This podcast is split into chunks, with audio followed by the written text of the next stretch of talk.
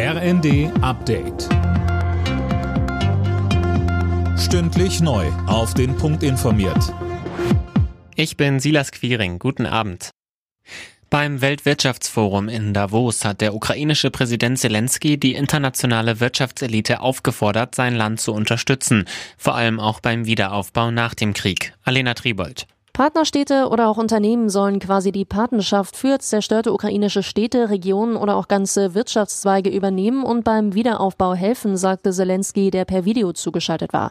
Von der Politik forderte er außerdem erneut einen Importstopp von russischem Öl. Auch Deutschlands Wirtschaftsminister Habeck sprach sich in Davos erneut dafür aus und appellierte an die ungarische Regierung, dem zuzustimmen. Budapest blockiert das EU-Vorhaben aktuell.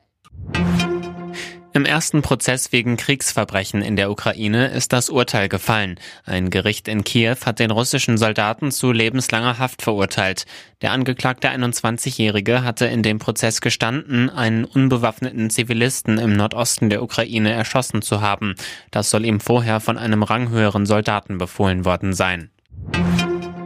Im Kampf gegen sexuellen Kindesmissbrauch, Cybercrime oder Hasskriminalität will das Bundeskriminalamt die Möglichkeiten, digital zu ermitteln, weiter ausbauen. So sollen zum Beispiel Daten aus Chatgruppen auch automatisiert ausgewertet werden. Bundesinnenministerin Faeser betont aber, wir müssen zielgerichtet gegen Täter und ihre Netzwerke vorgehen und konsequent zerschlagen. Aber wir dürfen nicht in verschlüsselte private Kommunikation eingreifen und damit viele Menschen treffen, die mit diesen Taten überhaupt nichts zu tun haben. Jede private Nachricht anlasslos zu kontrollieren, halte ich nicht für vereinbar mit unseren Freiheitsrechten. Schafft Hertha BSC den Klassenerhalt in der ersten Bundesliga? Das entscheidet sich heute ab 20.30 Uhr im Relegationsrückspiel gegen den Zweitligisten Hamburger SV. Die bessere Ausgangslage für den Aufstieg hat der HSV durch den 1-0 Sieg im Hinspiel.